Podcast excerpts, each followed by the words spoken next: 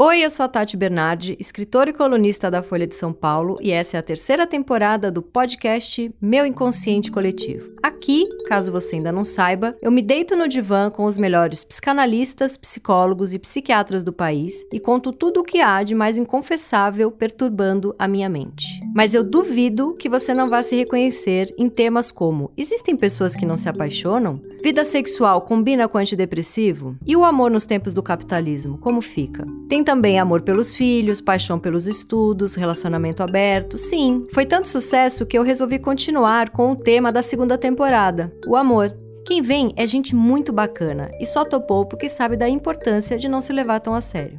E hoje eu converso com a Fernanda Raman, que é psicanalista e escritora com doutorado em teoria psicanalítica pela UFRJ e pós-doutorado em teoria literária pela USP. Ela é pesquisadora das relações entre literatura e psicanálise e oferece cursos sobre o tema dentro e fora da universidade, em espaços como a Casa do Saber e a TV Globo. Fernanda, quero começar te contando uma cena. Quando eu fiz 18 anos, a minha mãe me perguntou o que, que eu queria de presente, de aniversário, e eu falei para minha mãe que eu queria ir num show do Roberto Carlos com ela, porque eu passei boa parte da minha adolescência e juventude vendo aqueles especiais do Roberto Carlos, eu e minha mãe, nós duas chorávamos, chorávamos vendo o Roberto Carlos, principalmente quando ele cantava detalhes, a gente quase infartava. E aí eu falei, mãe, eu quero ir com você ver um show do Roberto Carlos. Aí fui eu, minha mãe, uma prima da minha mãe, que é a minha tia Ivone, e a gente chorou aquele show inteiro, até no Nossa Senhora me dê a mão, cuida do meu coração. Eu chorei, chorei, meu Deus, como eu chorei. E era um monte de mulher. E aí eu nunca vou esquecer da cena, a hora que a gente foi embora do show. Eu, eu, minha mãe e essa minha tia, a gente esperando um táxi e passava um monte de homem buzinando e rindo da nossa cara na rua. É, suas trouxas!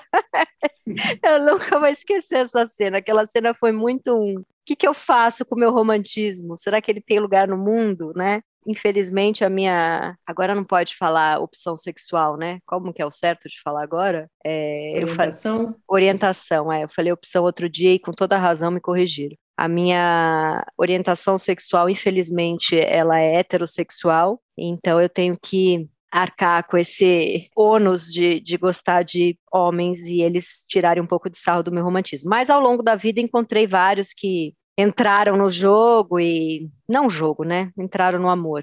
Agora, eu queria, assim, esse é, esse é o último episódio dessa temporada sobre o amor. Eu tô às voltas com uma angústia grande que eu fico me perguntando se ainda tem lugar para mim no mundo, se eu sou uma última romântica. Quero te contar que eu ouvia sempre uma mesma frase que eu já falei aqui repetidamente nesse podcast, que é a seguinte frase: é, a gente começou indo tão rápido e sentindo tanto e dizendo tanto e vivendo tanto, aquela rapidez toda de começo, e eu já muito romântica, eu já no terceiro encontro ouvindo Roberto Carlos e chorando, que isso de certa forma matava o amor. E isso para mim é um negócio que eu nunca vou entender direito. Qual que é o problema de eu demonstrar o meu encantamento por alguém? Por que, que você acha que isso pode ser assustador para alguém, Fernando? É, primeiro, Tati, eu queria te dizer que o Roberto Carlos é homem. Né? É verdade! Maravilhosa. Roberto, me liga. Ele tem até aquela música bonita que eu sou um amante à moda antiga, do Sim. tempo que do tipo que ainda manda flores, né? Sim. Ou seja, ele também de alguma forma se sentia antigo, né, com essa denominação de romântico, né? Sim. Que curiosamente é alguma coisa que nos remete à antiguidade, não à antiguidade, à modernidade, porque estricto senso o romantismo é alguma coisa, né, que teve início ali no século XVIII, com toda a literatura e a música, com tudo que surgiu que contaminou a cultura desde então, mas eu sinto que isso ainda tem impacto na nossa cultura. Sim. Né? Mas é, eu sinto que hoje, é, talvez eu tenha uma impressão de que há um romantismo velado, porque é, o romantismo ele é uma, uma certa ideologia não sei se ideologia é a palavra correta. O romantismo é um ideal melhor dizendo, uh, individualista. Né? Uhum. É a uhum. ideia de que o outro vai preencher a sua falta. Todos nós somos constituídos de uma falta e a gente vai encontrar um outro que vai preencher a nossa falta. E aí a gente vai se sentir inteiro, finalmente. Uhum. Né? Alma gêmea. alma gêmea, desde Platão, na verdade, né? no banquete, que você tinha o mito do, do andrógeno, né? que eram seres é, de é, quatro pernas, quatro braços, e que um dia foram cindidos no meio por Zeus e foram condenados a passar o resto da vida procurando a sua outra metade. Né? Os gregos eles eram proto-sujeitos. A Idade Média veio romper com um certo individualismo precoce, o individualismo quase brotando ali, né, que depois a gente só pôde encontrar plenamente brotado na modernidade, né? Então a gente é marcado por essa falta, pela busca por essa completude. E eu acho que até hoje, só que hoje uh, eu sinto que o narcisismo contemporâneo ele agrega a esse ideal um outro ideal fortíssimo, que é um ideal de liberdade. É, é um ideal de liberdade que acaba casando com o que o Lacan chama de delírio de autonomia do neurótico. Né? O neurótico acha, nós, né, no caso, que tem controle. Achamos é, e que podemos ser autônomos e sozinhos, uhum. né? Que a gente pode se bastar, né? Então eu sinto que algumas pessoas têm uma dificuldade de conciliar esses dois ideais. De um lado, a busca por alguém que complete o seu ser e de outro a, a, vontade de uma liberdade total, sem restrições, sem limites, sem concessões. Sim. Né? É, você está falando isso, eu estou lembrando de uma situação que eu vivi, que eu conheci um cara, ele me pareceu muito romântico, ele me pareceu muito querendo dizer tudo o que estava sentindo, e ele até falava: ah, a minha intenção era ter sido mais misterioso hoje, mas eu não consegui, eu estou apaixonado, eu estou encantado. E, e ele de fato falava. E eu achei aquilo maravilhoso, porque eu quero quero falar, eu quero né, eu detesto fazer a não tá, não tô sentindo nada, não, não é comigo, porque é uma rari, um, um, encontro de verdade, ele é uma raridade. Por mais que os primeiros encontros, muitas vezes a gente está ali meio apaixonado pela gente mesmo, ainda não conhece aquela pessoa direito, mesmo assim, primeiros encontros que nos emocionam e nos dão essa sensação de magia, eles são raros eu vivi um casamento muito bom de nove anos, eu vivi uma história de amor e tô de novo aqui agora na expectativa de conhecer a pessoa, que é a pessoa com quem eu vou ficar para sempre, vou envelhecer junto e eu quero que a pessoa venha cagada, sabe? O que, que a mãe fez com você? O que, que o pai fez com você? Qual que é a tua questão com o teu irmão? Você tem uma ex-mulher que é complicada? Você tem filhos? Vem todo cagado, eu quero você todo cagado, porque eu quero uma coisa de verdade, eu quero laço social de verdade, sabe? Que que, sabe, aonde que a gente vai entrar um na vida do outro, eu quero ouvir teus traumas, eu quero ouvir o que te faz feliz, eu quero, sabe, que seja aquele sexo de, de poder falar o que gosta, de intimidade, uma coisa muito real, muito verdadeira. Isso é muito uma missão de vida, assim, para mim. Eu não consigo, eu sou muito feliz no meu trabalho, eu sou muito feliz com a minha filha, mas eu busco isso, assim, eu não vou ser feliz. Essa coisa de ser feliz, não ser feliz, né? A gente começa a ler muito livro e descobre que essa frase, intele intelectualmente falando, ela é tão rasa, mas eu vou ser rasa aqui, porque eu tô afim de ser brega. Para ser, pra ser brega, às vezes a gente precisa falar umas frases feitas. Eu não vou ser feliz sem ter esse, esse encontro desse amor, desse, sabe, desse próximo amor que seja um amor que dure, que seja enfim, é, real, de verdade, que eu possa ser eu mesma, que eu possa falar minhas coisas sem assustar, sabe? Que a pessoa não, não chegue cheia de medo, cheia de muros e cheia de agora não, agora daqui a pouco, tenho dúvida. Mas o que eu ia te contar é que eu conheci um cara que veio nessa, nessa agilidade, nessa intensidade, e eu falei, oba, é dos meus, a gente foi com tudo. E lá para o segundo, terceiro encontro, ele falou para mim, é, como eu vejo que aqui tem um potencial de, de a gente ficar a longo prazo, porque é muito bom, é tudo muito bom, a conversa é muito boa, o sexo é muito bom, a gente teve um encontro. Eu queria te dizer que eu sou um cara que acredita em relacionamentos abertos. Ele trouxe a pauta no segundo ou terceiro encontro, assim, né? E aí ele explicou por que ele, ele falou, não é que eu vou procurar, mas acontece, são desvios do caminho, coisas que podem acontecer, e eu acho que se eu abrir mão de momentos de desejo em, em nome de uma relação, depois eu cobro muito dessa relação. Então eu queria te dizer que apareceu um desejo que não dá para controlar, viva esse desejo para você não me cobrar sobre ele depois. E eu estou te dizendo isso porque eu vejo é, um relacionamento a longo prazo com você. Mas eu achei tão triste ele me falar isso no segundo, no terceiro encontro. Eu falei para ele: o meu lado racional entende o que você está propondo. Se a gente for ficar junto 10 anos, é muito provável que a gente pule a cerca. Eu, nas minhas relações que duraram anos, eu tive desejo por outras pessoas e em alguns momentos eu de fato vivi esses desejos. Mas você me propôs isso no segundo, no terceiro encontro, é uma necessidade de controle, né? E aí eu falei, cara, acho que a gente está na fase de ouvir Roberto Carlos abraçadinho, a gente não está na fase de combinar que se tiver.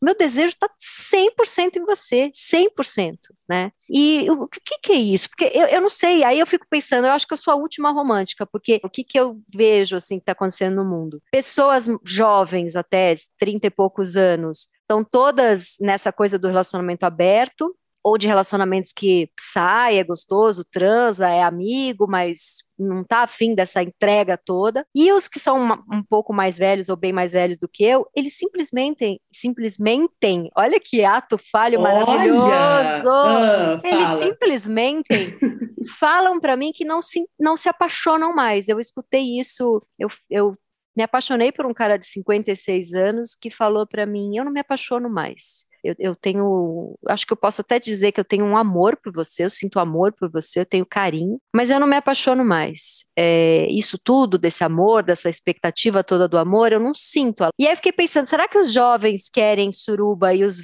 Assim, os, parece que os jovens querem trazer mais gente e os velhos não querem nem se trazer, sabe? E aí eu tô um pouco perdida. Será que eu sou a última romântica? Essa é a pergunta que eu queria fazer, já que é o último episódio da temporada Amor. Será que eu sou a última romântica? Para onde eu vou, Fernando?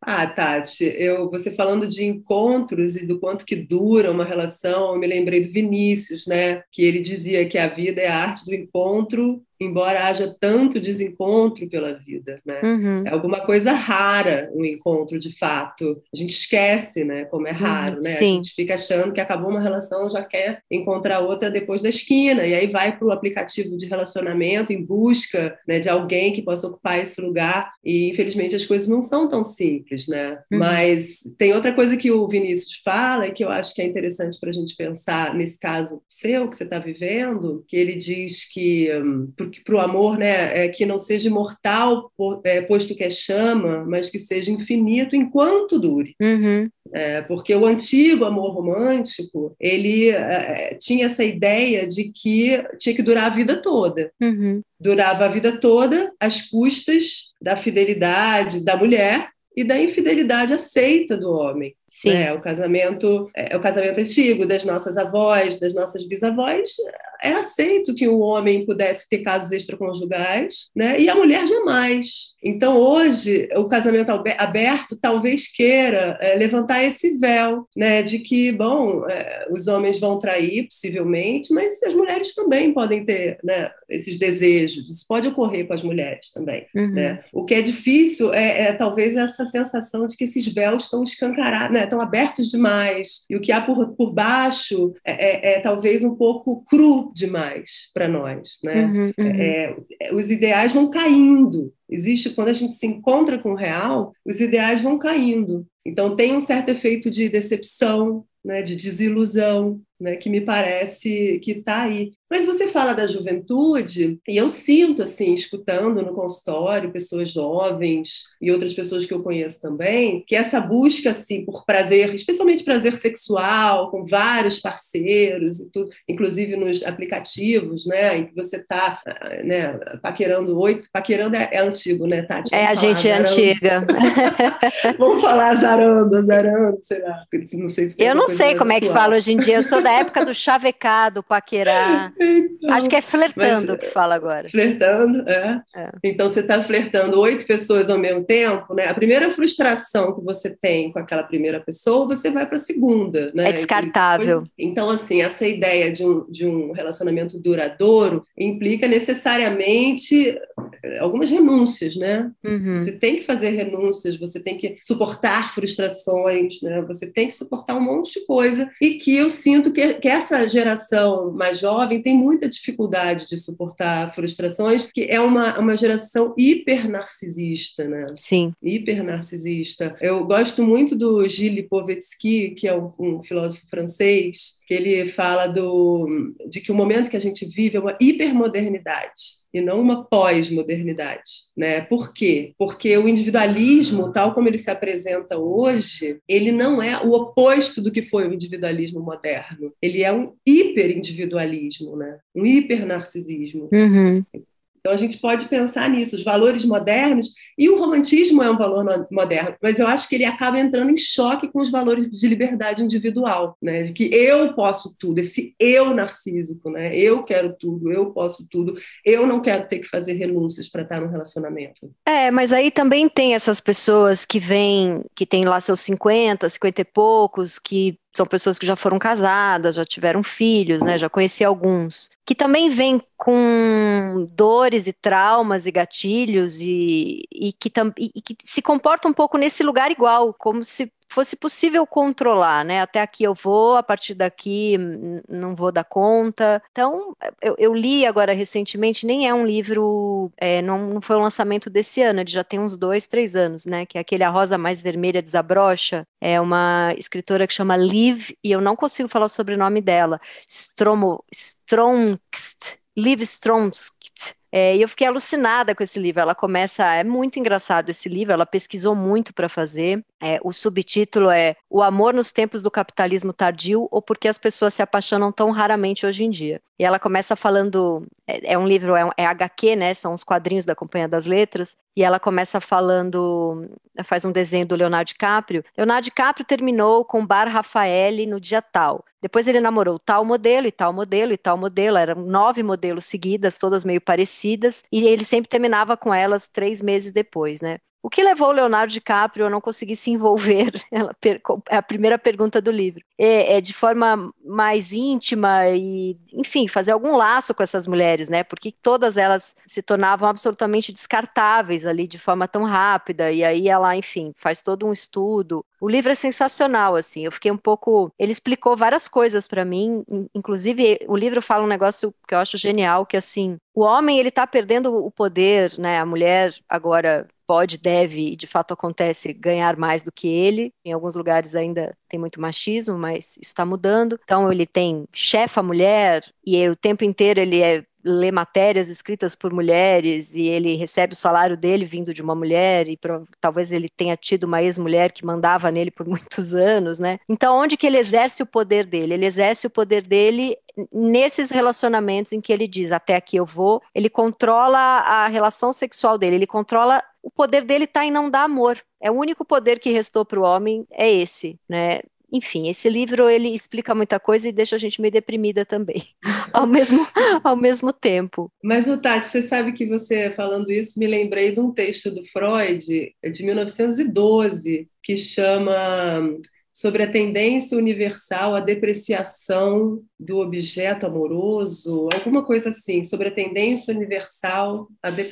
Faz parte da trilogia da psicologia do amor uhum. do Freud. Sim. Em que ele fala que os homens têm uma tendência, que ele chama de universal, que eu acho bem forte essa palavra, né? Mas os homens têm uma tendência a depreciar é, certas mulheres, e aí tem a ver com a questão que você trouxe, né? Se eu me entrego demais, eu assusto esse homem, né? Uhum. É, os homens têm uma tendência a depreciar um certo tipo de mulher, mais libidinosa, que demonstre mais facilmente. Ele fala especificamente dos impulsos sexuais, uhum. né? O que hoje não está tão distante do que a gente vê que existe até hoje homens que separam, por exemplo, mulher para casar e mulher para casar, por exemplo. Sim, sim, né? sim. É o medo do desejo da mulher, né? Exatamente. E de alguma forma o Freud associa isso a questões edípicas, né? Ao recalque do amor pela mãe, né? Que o, uhum o homem precisa se defender de tal forma do, do amor que ele sente por essa primeira mulher, né, que quando ele encontra outras mulheres que despertam o desejo dele com essa força, muitas vezes eles precisam se defender.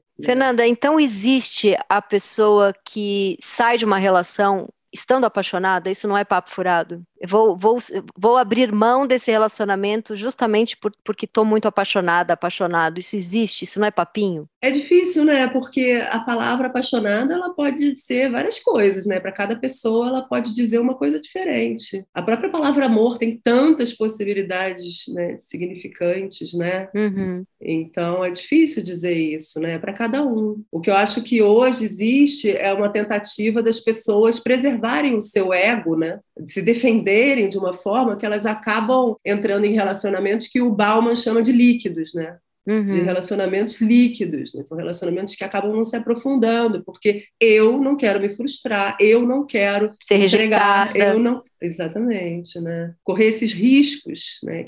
O Lacan diz que o, o amar é dar o que não se tem. Você dá esse afeto, essa coisa que às vezes nem você tem, mas você dá para o outro, né? Então é uma entrega que não é fácil de fazer. Sim. E a pessoa que fica, que nem eu, vendo filme romântico e chorando, escutando o Roberto Carlos e chorando, essa pessoa é uma chata de galocha que tem que fazer muita terapia. Ou você acha que é possível falar sobre isso e ter um lugar de poder e de sensualidade? Porque às vezes eu fico nesse livro da Rosa Mais Vermelha Desabrocha, ela fala outra coisa muito interessante, que aí, como o homem entende que o único poder que ele tem frente a essa mulher que deseja, que manda, que ganha mais, que paga o salário dele. É negar o, o, o sexo, negar o desejo dele, negar a entrega dele, é o único poder que ele tem. Mas a gente vive tempos de, de competição, né? Tudo é uma competição. Então, o que as mulheres estão fazendo é: ah, eu também não queria. Ah, eu também vou ser uma, uma amante serial de um aplicativo. Eu também vou transar com 15 pessoas seguidas sem me envolver com elas. Porque se o homem está achando que isso é poder, ah, você vai ver quem que é poderoso, né? eu não consigo, assim, não vou te dizer que eu não tive é, casos na minha vida, transas na minha vida, que não foram apenas pelo tesão, e claro que tive, eu consigo é, ficar atraída por uma pessoa sem, sem me apaixonar. Mas o sexo e a relação, quando tem encantamento, quando tem paixão, quando tem entrega, é uma coisa tão sublime, é uma coisa tão que faz a vida toda valer a pena, que ressignifica absolutamente tudo, né? Eu lembro, assim, de uma situação em que eu estava numa fila insuportável de oito horas é, para ver uma coisa do passaporte da minha filha. E na noite anterior eu tinha tido um jantar que foi aquele encontro assim de conversar oito horas sobre a vida. E depois o beijo era um encaixe perfeito. E depois o sexo foi aquele olhando no fundo dos olhos e dizendo coisas e ouvindo música e, e como isso é raro e como tem um monte de gente que não quer viver isso, né? Então eu tava naquela fila como se eu tivesse sei lá, chegando no céu, assim, eu aguentaria 30 horas de um de um de uma fila para visto, sabe? Então ele isso é muito, eu sou um pouco viciada nisso assim, né? E eu queria muito que isso não fosse tão tão tão, como é que eu vou te dizer?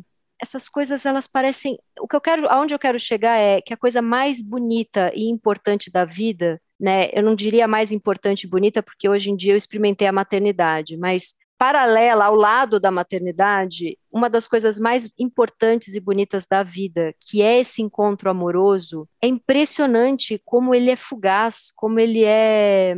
É as, as minhas relações que duraram mais tempo foram relações que partiram de um outro lugar, que não partiram desse, desse encantamento escandaloso que invade a minha vida de uma cor, como se eu tivesse drogada, assim, sabe? Só que eu não queria abrir mão disso. Eu queria viver um relacionamento que durasse, que fosse de parceria, que fosse de construção e ter essas cores. Será que é possível ou uma coisa impossibilita a outra? Nossa, é uma pergunta forte, né, Tati? Porque aí me dá a impressão que você está falando de coisas, justamente como eu dizia, né, coisas diferentes. Uma coisa é o que a gente costuma chamar de paixão e uma coisa é o que a gente costuma chamar de amor, uhum. né? Então, de certa forma, esse apaixonamento, essa entrega inicial, é, me parece algo da ordem é, é de quase um apagamento egóico, né? Que você, se, se, justamente como se você realizasse o, o, mito do andrógeno, né? Realizasse esse encontro tamanho com o outro, que você se amalgamasse com o outro, né? Uhum. E, e esse sentimento, a gente se sente preenchida, como se a falta não existisse. Isso é maravilhoso. Mas, é, de certa forma, é, é, também uma ilusão, é também um engodo, né? Sim. É um engodo delicioso, delicioso. Mas eu acredito que não pode durar muito, infelizmente. Não, mas né? tudo bem se isso, tudo bem se isso for transformado em amor, tudo bem. É que um pouco da minha experiência é que as coisas que começaram mais calmas, numa amizade, elas se tornaram relações, sabe, de 5, 6, 7, 8 anos, assim. E as coisas que começaram nessa paixão, elas não passaram de três, quatro meses, né? Teve alguma coisa ali que rompeu antes, né? Uhum. E, e, é, essa é uma, uma tristeza que eu tenho na minha vida, essa é uma que eu ainda estou esperando, porque tem algo dessa paixão inicial, e eu estou trabalhando muito isso na minha terapia, porque eu chamo de erro, né? Eu falo para o meu analista, qual é o erro que eu cometo para quando está nesse grau desse apaixonamento, o que, que, é que eu faço que a coisa acaba? Como se eu tivesse controle, não é nada que eu fiz, a coisa simplesmente acaba, né? Agora, eu acho tão louco que isso acabe.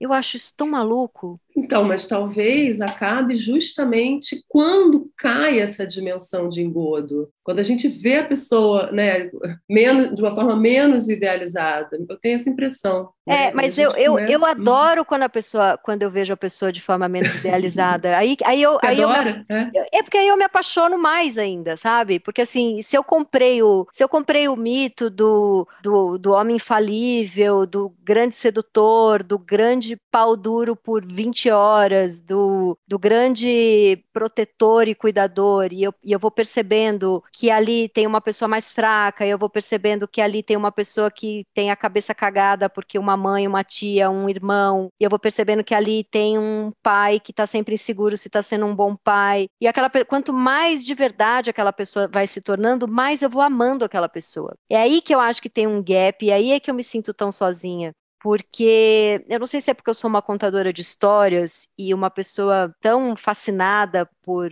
personagens, não no, no sentido persona né? Que aí seria só os três meses do apaixonamento, mas pela coisa tridimensional, né? Sei lá, os, as melhores séries, os melhores filmes eh, são aqueles que tem o personagem que você acha que ele é um super-herói, mas ele é um fudido de cabeça, ele é um cara cheio de defeitos, e aí você torce, aí você se identifica. Então, aí, não é só aí, você, não é só você. Aí é que Hollywood começa o amor. É, aí é que começa o amor para mim. Pelo amor de Deus, venha com toda a sua merda para minha casa. Por favor, que eu tô doida para vir com toda a minha merda para sua vida. Vamos dividir mas essa então... privada. mas então, Tati, mas se, você, se Hollywood aposta nisso, se todas as telenovelas apostam nisso, né, no, personagem que tropeça, que precisa ter um, precisa ter um defeito, que senão ninguém engole, que, senão, né, que não dá para ser idealizado demais, isso aí também tem o seu lugar, né? Então, de alguma forma, eu, quando você pergunta, eu sou a última romântica, eu acho que talvez você seja uma das últimas que tem coragem de admitir. Pode ser. Como o seu trabalho costuma ser. O seu trabalho, você tem muita coragem de admitir muitas coisas que as pessoas não têm coragem de admitir publicamente. Então, a, a falta, é, a falta, né, os defeitos, as falhas, né, constituem a todos nós, mas no Instagram ninguém bota. Né? Eu sou uma viciada em falha. Eu construí a minha carreira é, expondo tu, tudo que tem de errado em mim. E eu uhum. adoro uhum. poder caçar isso nos outros. Os outros acham que eu caço isso neles para poder diminuí-los, mas eu caço isso neles para poder amar muito, porque é ali, é no furo que vai entrar, né? Olha o uhum. ato falho do furo que vai entrar. E...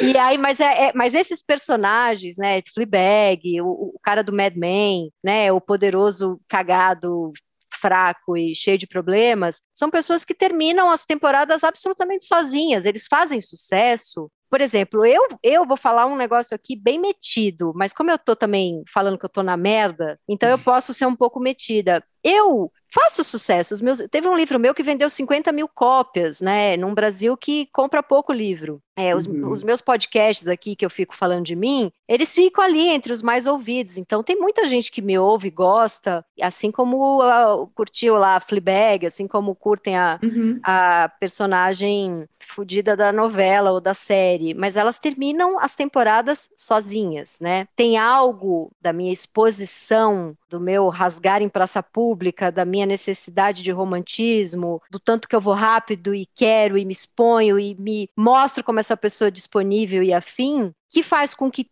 as pessoas se identifiquem muito comigo e consumam o, o, o meu material, para usar até uma expressão que também me causa solidão, porque eu me sinto mais consumida do que amada. Eu, eu resolvi ser ousada na minha vida, que é eu vou apostar em algo que eu não sei se existe. Eu vou apostar em algo que eu nunca tive, sabe? E, e nisso eu posso estar sendo bem ingênua. Eu tenho 42 anos, eu leio psicanálise há uns 5, 6 anos, e eu ainda amo e tenho a expectativa de uma menina de 15 com o seu diáriozinho, sabe? E eu não consigo abrir mão disso. Eu ainda. E acho que Pode ser ingênuo, pode ser idiota, mas eu vou ter que olhar para essa minha adolescente na expectativa deste encontro, de conversas, de sexo, de cuidado, de. É, eu queria viver uma história de amor tão sincera e, e rasgada como eu consigo viver a minha relação com quem me lê porque eu tenho coragem de uhum. dizer aquelas coisas e as pessoas têm coragem de ler. Eu queria ter coragem de dizer essas coisas e as pessoas terem coragem de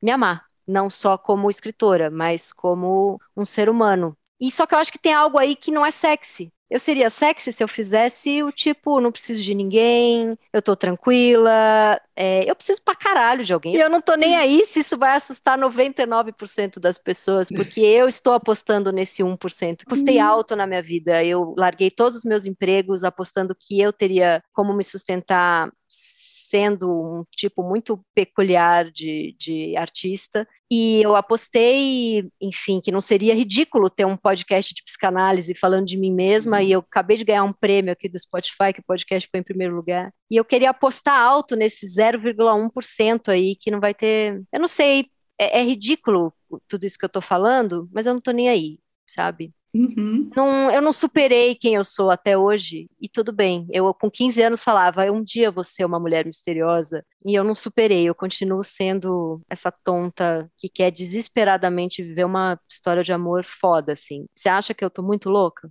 Não, eu acho que você falou as palavras, a palavra controle algumas vezes, né? Eu escutei essa palavra você falando. Eu acho que aposta é uma coisa, mas controle não dá para ter, né? De quando você vai ter um encontro, de quando que esse encontro vai aparecer. Então, apostar, eu acho que você já aposta, né? Você está colhendo os frutos aí de ter se entregado dessa forma tão intensa para a arte, né? Uhum. E o que não deixa de ser uma coragem enorme o trabalho que você faz, né? E você vê que isso chega na outra ponta, mas podia não ter chegado, né? Podia ter é. sido um tiro na água. Dessa é. vez funcionou. Mas eu fico pensando se eu fiz uma escolha de vida, sabe? Se esse tipo de, de, de, de material que eu entrego a ser que eu entrego para ser consumido em livros e crônicas e podcasts, não foi uma escolha que eu fiz. Se isso não dificulta demais a minha vida amorosa, se eu já não tô tão ali toda que eu complico demais que alguém chegue perto e tente descobrir o que não está dito ali, ou não sei, eu não sei se eu fiz uma escolha artística meio solitária, assim. Eu espero que não. É, uhum. Não sei, mas eu, eu tenho essa dúvida, sabe? se a pessoa não vai ter medo de ser exposta, se a pessoa não vai se desinteressar porque se ler um livro inteiro meu, talvez equivalha a ter saído dois anos comigo, o que tinha para descobrir tá tudo ali. E aí mas você um... acha que tá tudo ali? Não tá nem um décimo, mas as pessoas são burras, né? Eu, eu, eu, eu, eu costumo dizer que eu não, eu não, a, a, a, às vezes eu escuto de amigos, ai, mas você não bota fé no teu taco? Eu falo, eu boto super fé no meu taco, eu não boto fé no bom gosto dos outros. a minha desconfiança tá porque, sei lá, eu sempre acho que a sonsa corre por, corre, corre pela lateral e, e, vai fazendo seus enlaces amorosos na minha frente. Eu tenho essa perseguição com a Sonsa. Tem algo da Sonsa que no mundo do patriarcado, dos homens tão inseguros e a Sonsa é um baita prêmio, né? E uhum. sei lá, talvez ninguém, talvez seja raro bancar uma mulher que está ali falando, dando a real sobre as angústias dela, sobre os buracos, sobre. E, e, e, bancar, poder estar do lado de uma mulher que também ri do que acontece com ela e ri de quem está em, em, torno dela. Isso é difícil também para alguém, né? Tenho amigos uhum. que me contam histórias e falam, pelo amor de Deus, não conta isso para ninguém. Ah, eu sei que você vai contar. Aí eu falo, e tá doido para que eu conte? Não sei, Fernanda. Eu, eu queria que você me desse uma dica bem capricho de cinco passos, tô brincando. Não ah, quero isso, não. Posso Fala. te falar uma coisa? Pode. Eu acho essa experiência desse podcast muito curiosa. Eu já tinha escutado um episódio há tempos. Eu achei interessantíssima a ideia. Meu consciente, meu inconsciente, olha o ato falho meu da minha parte agora. É. Meu inconsciente coletivo, porque eh, diz muito bem desse, disso que você faz, né? De expor as suas questões, mas você faz isso com tanta honestidade que as pessoas se reconhecem, né? Então, é, é, estranho, porque te escutando, em alguns momentos eu me senti quase como se eu tivesse de fato te atendendo uma sessão. Isso, é, não, e eu faço, e eu faço terapia com as pessoas que vêm aqui. Eu tive vários momentos de clareza de, de, questões neuróticas da minha vida nesse podcast, assim. E aí eu queria, eu te... queria... Ah, fala, fala. Não, fala. Não, eu queria te dizer isso, né? Que como você, que laço que você faz, né? Que laço que você produz com as pessoas que te escutam, né? Que eu estou te escutando assim, que você está dizendo que está se sentindo sozinha, né? Mas tem alguma coisa assim que você suscita a companhia de muita gente, Sim. né? Muita gente te escuta e é tocado pelo que você diz, né? Isso não é pouca coisa. E Sim. acho também que a solidão é alguma coisa que é importante a gente aprender a suportar, né, Tati? É para que um dia ela possa, ser, de alguma forma, ser aliviada por um novo encontro, né? Mas não, não dá para querer agendar esse encontro, né, de antemão, ou, ou, ou, ficar ansiosa demais para que ele aconteça, né? Não é alguma coisa que a gente possa é, ter mestria sobre. Né? Sim. É, e aí eu queria te falar que eu sou que eu, que eu descobri recentemente que existem os aromânticos. Você já leu sobre os aromânticos? Agora eles têm bandeira, né? Eles são, eu não sei se eu digo uma identidade, uma orientação sexual, enfim, é um, ainda é, na minha ignorância é um pouco nebuloso. Mas são pessoas que podem se interessar ou não por sexo, podem namorar ou ter relacionamentos mais superficiais, são heterossexuais, gays, bi, trans, não é uma questão de, de orientação sexual nem de gênero, mas eles não querem nada que eh, seja romântico. Aí, no primeiro momento, eu pensei, bom, tudo bem, eu também não quero que peçam minha mão em casamento para o meu pai, ou que me levem toda semana num restaurante à luz de velas e paguem a conta. Eu eu o meu romantismo ele está longe de ser conectado a algo conservador. Mas Aí eu comecei a ler, entrei em, em redes sociais, em grupos de discussão do, do, dos aromânticos, e eles falam que eles não gostam do olho no olho, da, da, da, de escutar a música junto, de ficar de mão dada depois do sexo, do beijo na boca mais longo, de declarações de amor. E aí eu queria te perguntar, Fernanda, e é uma pergunta muito perigosa, eu posso ser cancelada, e eu queria começar dizendo que isso é uma completa ignorância minha. Você acha que os aromânticos, na verdade, é uma bandeira contra o capitalismo de Hollywood, das novelas da Globo, ou talvez ali no meio deles tem algumas pessoas só traumatizadas na infância, porque é tão uhum. maravilhoso você poder viver momentos românticos. Eu não sei, eu estou falando de mim e posso estar sendo e devo estar sendo muito preconceituosa. Não, eu acho que você tocou num ponto fundamental que eu não podia deixar de ser tocado, né? Que é uma certa relação do amor com o sexo, né? É, que a gente associa muito as duas coisas, né? É, então eu fico pensando assim, o sexual, como é difícil, né? Como é difícil lidar com o sexual e com a, como que a gente vai se relacionar com o outro. É, isso é uma questão para todo mundo. A gente acha que está todo mundo feliz no Instagram, mas é, tem alguma coisa velada de uma dificuldade de todo mundo. É, acho que é o Domingos de Oliveira que tem uma peça que se chama Todo Mundo Tem Problemas Sexuais. Sim. Eu acho esse título genial, porque é isso, todo mundo tem, mas ninguém fala, né? Então, de alguma forma, os aromânticos me parecem um grupo de pessoas que se identificaram é, num, numa certa forma que eles procuram, é, que eles tentam né, dizer uma forma que eles tentam colocar em palavras. De uma forma protegida, porque existe essa uhum. coisa dessa pressão bem neoliberal, capitalista, de você tem que produzir, você tem que transar, você tem que estar feliz, você tem que performar. Então, peraí, eu preciso de uma bandeira e de um grupo para me proteger, porque senão o mundo me atropela. E eu queria encerrar te fazendo uma pergunta mas o episódio brega, chamei Fernanda. A Fernanda, eu preciso contar que esse ano de 2021 e o ano de 2020 também, esses dois anos pandêmicos, foram anos em que eu virei a louca dos cursos. Eu fiz todos os cursos possíveis e imagináveis, mas o único curso que eu começava a aula e terminava a aula chorando foi um curso que a Fernanda deu sobre Nelson Rodrigues, que, assim, eu amo Nelson Rodrigues, você fazia, dava o curso absolutamente emocionada, apaixonada por cada frase que você falava e você misturava Nelson Rodrigues com, com psicanálise. Foi, é, acho que foi o curso mais foda que eu fiz nos últimos anos, assim. Então, como você me emocionou muito, eu queria fechar o, o, a temporada Amor com você e te trouxe justo para um programa brega. Eu tô quase chorando aqui, não tá fácil. Mas eu queria terminar te fazendo uma pergunta. Se eu conhecer um rapaz, Fernanda, e no terceiro encontro estiver absolutamente apaixonada por ele, você acha que eu digo isso para ele? Silêncio. Mas quem é ele? Quem é não, ele? Não, essa pessoa ainda, essa pessoa ainda não sabemos. É só assim, é uma pergunta bem assim, perdão te trazer para uma página da Capricho, você com 14 doutorados e pós-doc, mas é uma pergunta que é a pergunta da neurose, e a neurose, ela é burra, uhum. ela não é intelectual, ela não leu um milhão uhum. de livros, ela é infantil, ela é ensimesmada, e eu tô aqui para me expor como neurótica. A minha capacidade de amar e de me apaixonar espantou muita gente. Só que eu também acho que se espanta, não me interessa, sabe? Eu acho que talvez o mais difícil seja não esperar que o outro seja o seu espelho. Então a gente vai ficar por aqui hoje, Tati.